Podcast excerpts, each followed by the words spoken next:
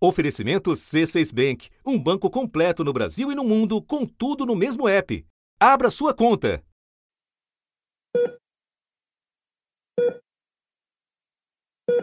Em comum acordo, eu o exonero do Ministério nas próximas horas.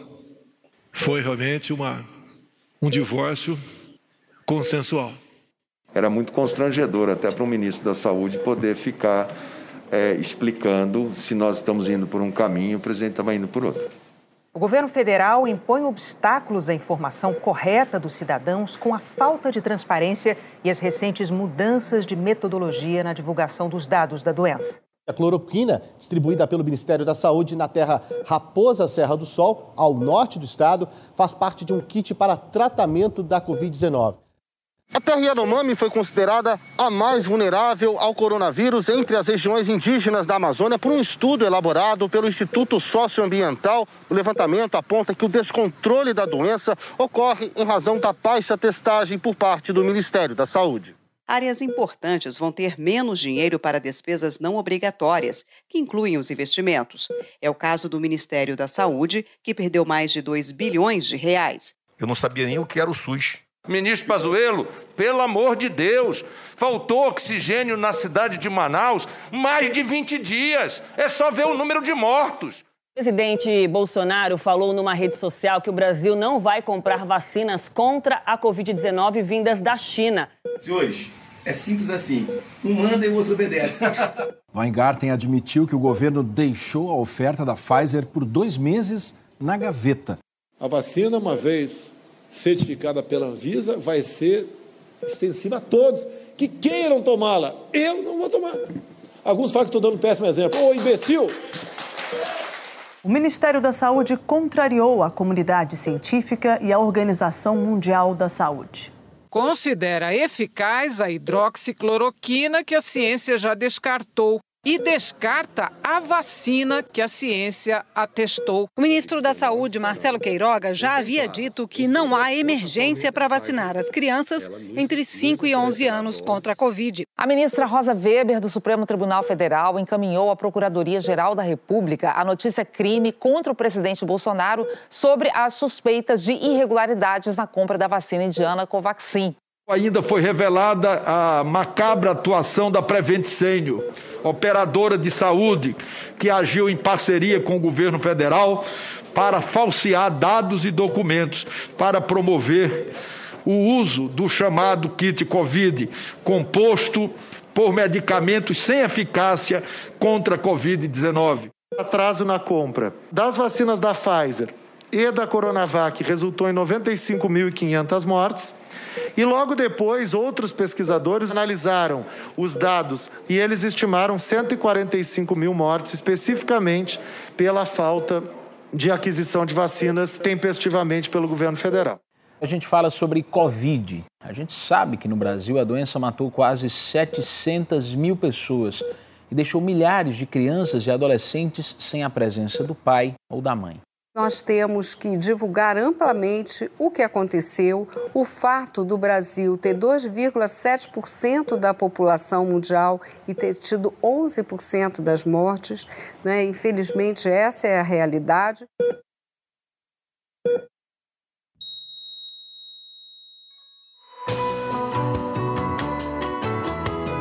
Da redação do G1, eu sou Natuzaneri e o assunto hoje é a reconstrução do Ministério da Saúde. Depois do desmonte feito no governo Bolsonaro e diante dos desafios urgentes da saúde, a nova gestão está no caminho certo?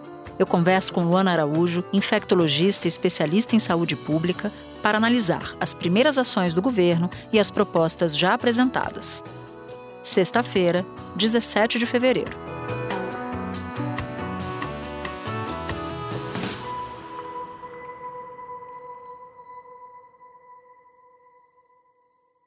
Luana Anísia Trindade assumiu o Ministério da Saúde e prometeu fortalecer a vacinação contra a Covid no país. Isso depois do desastre que foi a gestão de Bolsonaro. A nova campanha de imunização está marcada para começar depois do carnaval, no dia 27. Mas isso acontece quase dois meses depois da troca de governo. Então eu queria ouvir a sua avaliação. O início dessa campanha demorou mais do que o necessário, na sua opinião? E o governo conseguiu uniformizar o calendário vacinal como também prometeu? Bom, Natuz, a gente tem que lembrar que esse começo de administração, principalmente vindo da onde a gente vem, é, precisa equilibrar dois fatores principais. O primeiro é a ansiedade das pessoas em ter, de fato, uma política que organize isso, que se comunique com as pessoas, que dê respostas, que traga as oportunidades vacinais que elas precisam e que elas lutaram tanto, né? E acho que uma grande parte da escolha que elas fizeram, inclusive, foi em decorrência desse fator. Mas tem um outro, um outro lado, que é o fato do governo atual, da administração atual, ter encontrado um Ministério da Saúde completamente destruído. O Ministério da Saúde derrubou seis portarias do governo anterior por considerar que elas carecem de base científica e contradizem diretrizes do SUS. Uma delas exigia que médicos comunicassem à polícia a realização de aborto nos casos autorizados por lei e que fossem preservadas evidências materiais do crime de estupro. É, os estoques de vacinas contra a Covid para crianças de seis meses a 11 anos estão zerados. Além disso, o Ministério da Saúde informou que 370 mil doses da AstraZeneca foram incineradas em dezembro porque estavam vencidas. Então, nesse equilíbrio entre a, atender a ansiedade das pessoas, que tem toda a razão, e reconstruir o Ministério da Saúde, há de se convir que é necessário uma, uma injeção de uh, energia e de tempo que uh, comprometem um pouco o início do trabalho. Isso posto, a gente podia ter tido uma campanha de comunicação direta com as pessoas, é, dizendo exatamente o que, que aconteceu, o que, que foi encontrado, por que está demorando, por que, que só vai começar em fevereiro, é, talvez adiantar uma população ou outra que a gente sabe mais vulnerável a essa época de aglomeração do carnaval. Então, eu acho que, embora seja justificável certa demora nessa reconstrução, é, ela podia ter sido melhor conduzida com relação às expectativas das pessoas. Além disso, a gente podia também ter adiantado muito do trabalho, né? Podia ter definido um, um coordenador desse departamento com mais, maior antecedência, podia ter dado essas, é, essas diretrizes com mais rapidez. E em termos de uniformização de calendário, há sim divulgada uma campanha para todo o território nacional, composta por diversas fases, o que é uma uniformização da política macro. Mas na execução propriamente dita disso, se os problemas que a gente conhece estão sendo endereçados para que essa campanha de fato seja bem sucedida, isso a gente ainda não sabe. Quando você fala de uniformização, você está falando de que a, o posto de saúde no município do Ceará tem o mesmo procedimento vacinal que um posto de saúde no Rio de Janeiro, é isso? É isso, né? É a gente ter a mesma linguagem sendo falada por todos esses representantes do Sistema Único de Saúde no que tange a vacinação. Porque durante esse período da Covid, vocês sabem muito bem, é, se a pessoa vacinava em São Paulo ou se ela vacinava no interior do Acre, ela podia ter acesso a calendários completamente diferentes. E isso foi um fator de confundimento muito grande para as pessoas e um fator de perda de confiança, né? Por que, que um lado faz, por que, que o outro não faz? Então é, é preciso lembrar que a, a pandemia trouxe, talvez como pior é, dos, seus, dos seus castigos essa crise de confiança propriamente dita. Então, não é só ter vacina para ser distribuída, não é só de, é, determinar uma política macro, mas é reconstruir o laço com as pessoas. E isso a gente está é, tá demorando a ver acontecer de uma maneira mais prática.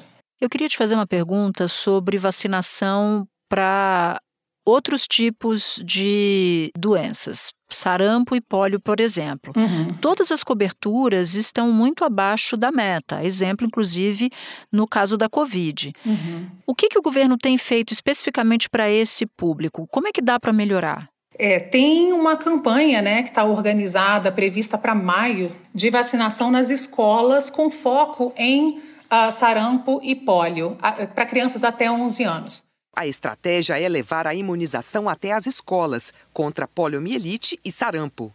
O desafio do Ministério da Saúde é evitar o retorno dessas doenças. Apenas metade do público-alvo foi vacinada contra o sarampo com duas doses, quando a meta era pelo menos 95%. A primeira dose de vacinação contra a polio teve cobertura de 72% no ano passado. O ideal seria acima de 90%. E embora seja essa uma iniciativa muito louvável, né, voltar a vacinar as escolas, tentar quebrar um pouco aquela barreira do acesso que a gente comentou no começo, é, ela também tem falhas que são importantes. Né? A primeira delas é que 50% dos óbitos é, em sarampo, por exemplo, acontecem em crianças de um ano ou abaixo de um ano. A maior parte dessas crianças não está na escola tá certo? A maior parte está em casa. Então, se não houver uma estratégia também que leve a vacina a essas mães e pais responsáveis é, para vacinar essas crianças dessa, dessa idade, a gente está perdendo uma oportunidade enorme é, em, em focar naquelas que são mais vulneráveis. Um outro problema é que ela vai até 11 anos, né? É, a gente podia estender isso até os 14, uma vez que a gente está falando em escola, e também ampliar isso para outras vacinas cuja é, cobertura, como você mencionou, é muito baixa e ficou muito mais baixa ao longo da pandemia, como, por exemplo, o HPV. As coberturas vacinais do calendário infantil vêm caindo no Brasil e são desiguais entre regiões, um risco para o retorno de doenças que estão erradicadas ou controladas. 83% dos municípios brasileiros não atingiram a meta de algumas das mais importantes vacinas para crianças em 2021. Três anos antes eram menos de 60%. Isso é, isso é oportunidade para todo mundo. Mas para que isso aconteça, eu preciso de profissionais de saúde que compreendam o que, que eles podem fazer, como eles podem arranjar essas vacinas. Preciso que as famílias entendam a importância das vacinas e preciso que esse fluxo tenha é, uma, uma suavidade que permita que as pessoas cheguem até ele. Espera um pouquinho que eu já volto para continuar minha conversa com a Luana. Com o C6 Bank, você está no topo da experiência que um banco pode te oferecer você tem tudo para sua vida financeira no mesmo app, no Brasil e no mundo todo. A primeira conta global do país e atendimento personalizado, além de uma plataforma de investimentos em real e dólar com produtos exclusivos oferecidos pelo C6 em parceria com o JP Morgan Asset Management. Quer aproveitar hoje o que os outros bancos só vão oferecer amanhã? Conheça o C6 Bank. Tá esperando o quê? C6 Bank. Os dados sobre a pandemia mostram que a gente está no momento de baixa de casos e de mortes pela Covid, o que é um bom sinal, um excelente sinal.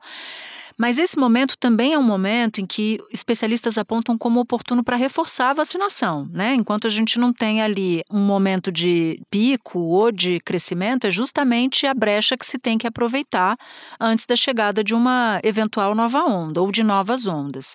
Você costuma dizer que para atingir o objetivo de reforço da imunização é preciso ir muito além de distribuir as doses e anunciar a campanha, como você disse agora há pouco, reiterou agora há pouco, inclusive. O que mais o governo governo poderia fazer?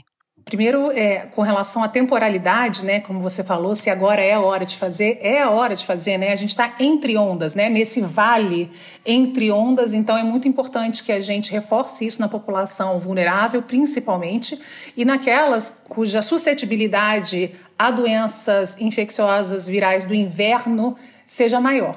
Então a gente, é, sim, a gente ainda está no verão, mas esse planejamento de campanha precisa acontecer pensando nesses momentos de maior suscetibilidade das pessoas. Então essa é sim hora de, de reforçar isso. Agora, é preciso lembrar que o Ministério da Saúde é quem é, coordena essa política macro, mas a execução dessas campanhas, na verdade, se dá lá na ponta. Né? A gente está falando de estados e de municípios, principalmente. E a gente sabe que nos municípios a gente tem falhas que são muito importantes, que se acumularam ao longo dos anos e se agravaram, principalmente durante a pandemia, que dizem respeito à comunicação à população propriamente dita, quer dizer, o que é a vacina, por que elas são importantes, por que o nosso calendário oferece tanta coisa, é tão complexo. O Ministério da Saúde divulgou o cronograma do Programa Nacional de Vacinação para melhorar os índices de imunização do país. 68 milhões de brasileiros ainda não voltaram aos postos de saúde para receber a primeira dose de reforço da vacina contra a Covid. E 19 milhões não foram tomar a segunda dose.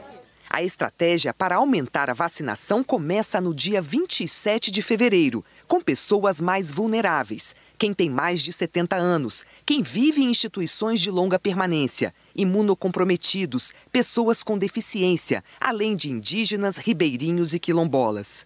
Em seguida, pessoas de 60 a 69 anos, depois gestantes e quem acabou de ter filho ou está amamentando.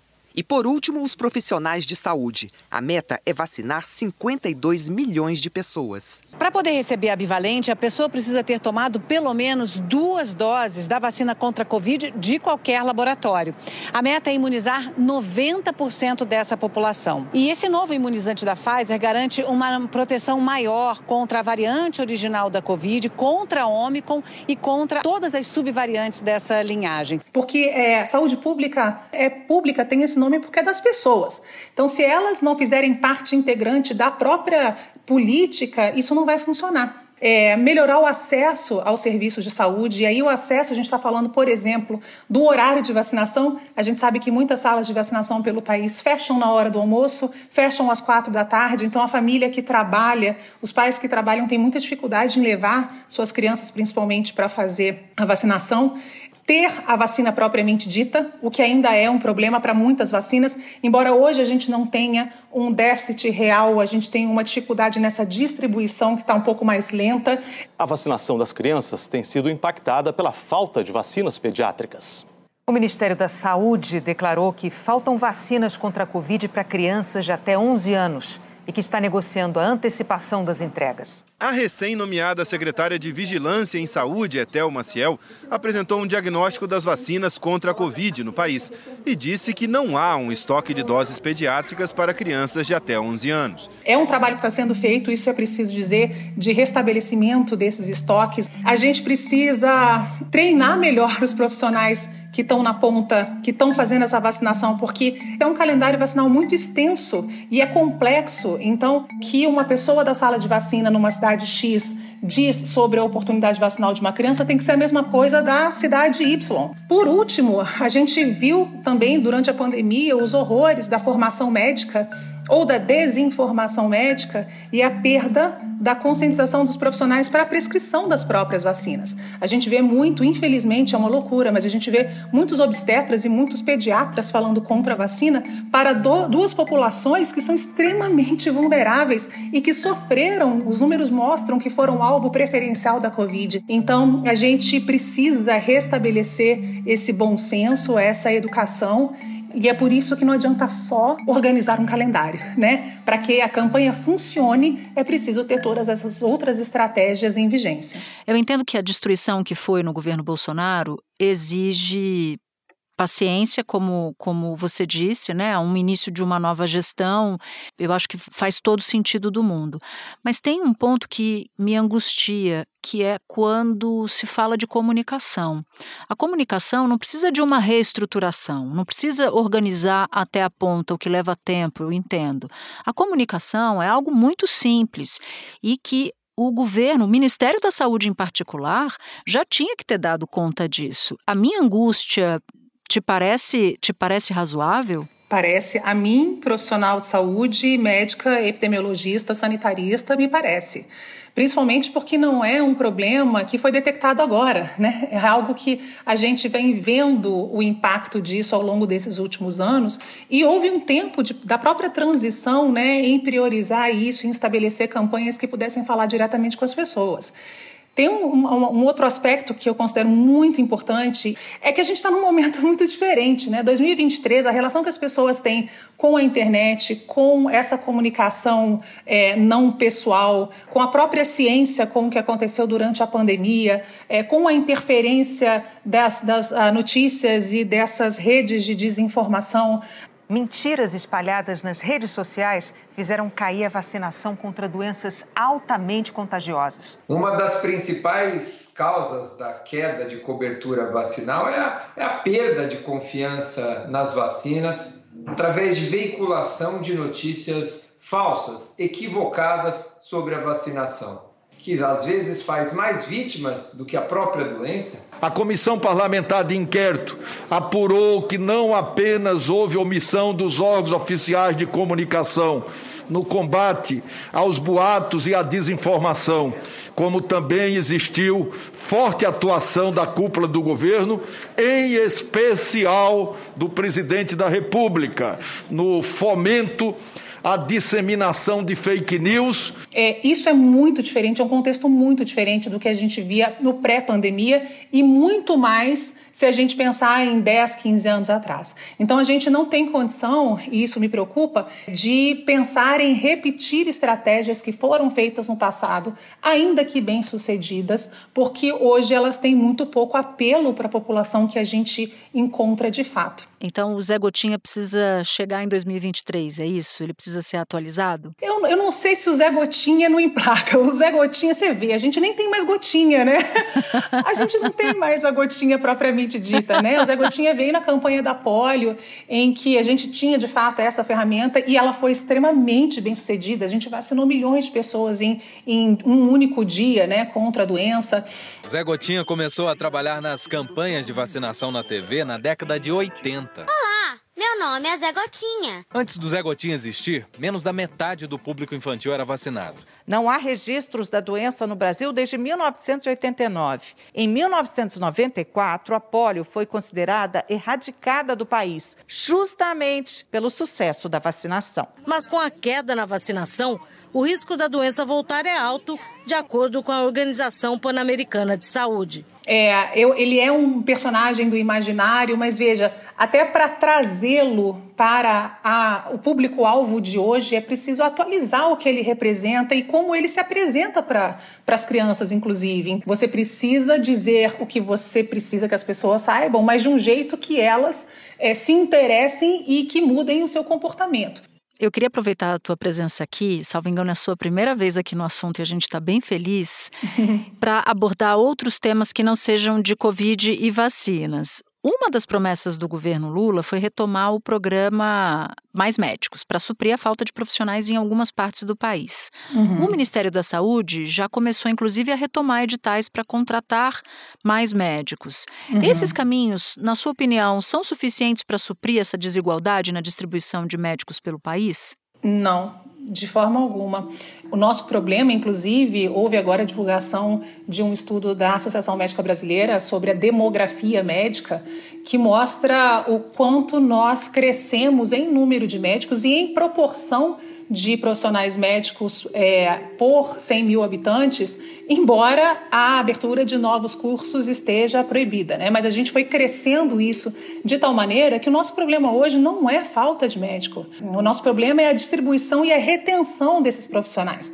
Então, o que a gente precisa é de políticas de Estado é, que interiorizem esses médicos, mas não adianta só interiorizar. Você precisa melhorar a estrutura a qual ele tem acesso. Não adianta colocar um médico numa cidade pequena com uma estrutura ruim em que ele não vai conseguir fazer nada, principalmente os recém-formados, que a gente sabe que, embora estejam aumentando em número, também existem dados que mostram que a qualidade desses recém-formados tem caído assustadoramente nos últimos anos. Então, são profissionais com muito pouca experiência, com pouca supervisão, que vão logo para a porta de entrada do sistema de saúde, né, que é a atenção primária, assim como vão para as emergências também, o que é um outro problema muito grave. Mas eles vão para esses locais sem estrutura sem apoio, sem supervisão, com a única ferramenta que a gente tem hoje, que é a telemedicina, mas que ainda é muito mal e pouco utilizada para esse tipo de, de apoio para esses profissionais. Então, não adianta colocar mais médico. É, o que é preciso é criar, é resolver o problema em definitivo. Soluções paliativas a gente já teve. Essas soluções paliativas não foram é, claramente demonstradas como positivas. A gente não tem estudos de impacto é, com relação ao desfecho da saúde da população. Quer dizer, eu botei mais médico, a população melhorou na sua saúde, deixaram de ficar doentes ou foram tratados com mais agilidade. A gente nem tem isso. Como é que a gente repete uma política pública sem saber se ela tem impacto ou não? Se você tivesse que escolher uma medida para levar os médicos que estão nos grandes centros para cidades do interior do Brasil, por exemplo. Que medida seria essa? A estruturação de uma carreira de Estado. Não é uma ideia nova, aliás, é uma ideia que já é colocada em prática para as carreiras jurídicas, por exemplo, né? Os juízes eles têm essa é, essa oportunidade de ir para um centro, para uma cidade menor e depois ir mudando para grandes centros, se isso é do seu interesse, mas é essa distribuição organizada e, e coordenada pelo Estado é, desses profissionais interessados em fazer isso, é preciso que a gente tenha essa opção. É, é preciso que isso aconteça, mas de novo acompanhado por um investimento em infraestrutura em saúde. O governo recentemente anunciou um programa emergencial para dar mais dinheiro para estados e municípios para diminuir as filas de consultas especializadas. Foi uma promessa do presidente Lula à época candidato. E também, além de consultas especializadas, exames e cirurgias eletivas. Além de uma ação de emergência, o que, que a nova gestão precisa fazer para solucionar o déficit de atendimento de forma mais definitiva? É, o, gargalo dessa atenção secundária, né, que é do paciente conseguir chegar a um especialista, ele tem é, duas, uh, duas, dois pilares principais, né? Um, talvez coberto por esse investimento, que é você simplesmente aumentar a oferta de profissionais e de exames para dar conta dessa demanda, mas isso também não é uma solução definitiva. Né? Uma, isso precisa vir acompanhado de um fortalecimento do papel da atenção primária. E por que, que isso é importante? Porque a atenção primária não é que ela vai resolver todos os problemas do universo, não é isso.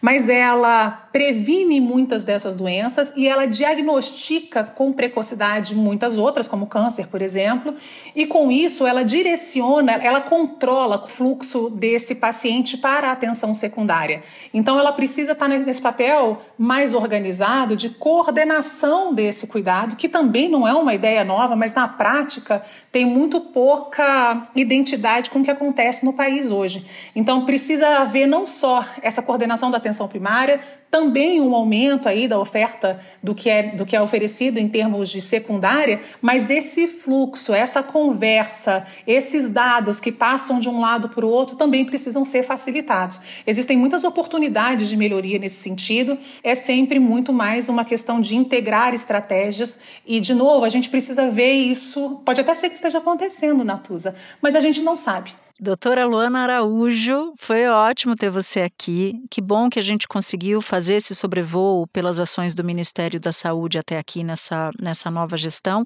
E já que veio a primeira vez, está convidada para voltar aqui no assunto. Com todo prazer, Natuza. É uma alegria para mim estar aqui pela primeira vez com vocês. Lembrando que o que a gente quer é que as coisas funcionem, né? Tudo que a gente quer é que essas coisas funcionem.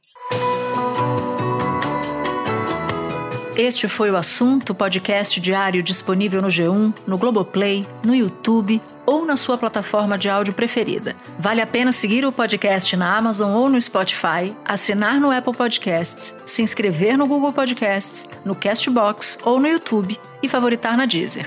Assim, você recebe uma notificação sempre que tiver um novo episódio. Comigo na equipe do assunto estão Mônica Mariotti, Amanda Polato, Tiago Aguiar, Gabriel de Campos, Luiz Felipe Silva, Tiago Kazuroski, Etos Kleiter e Nayara Fernandes. Eu sou Natuzaneri e fico por aqui. Até o próximo assunto.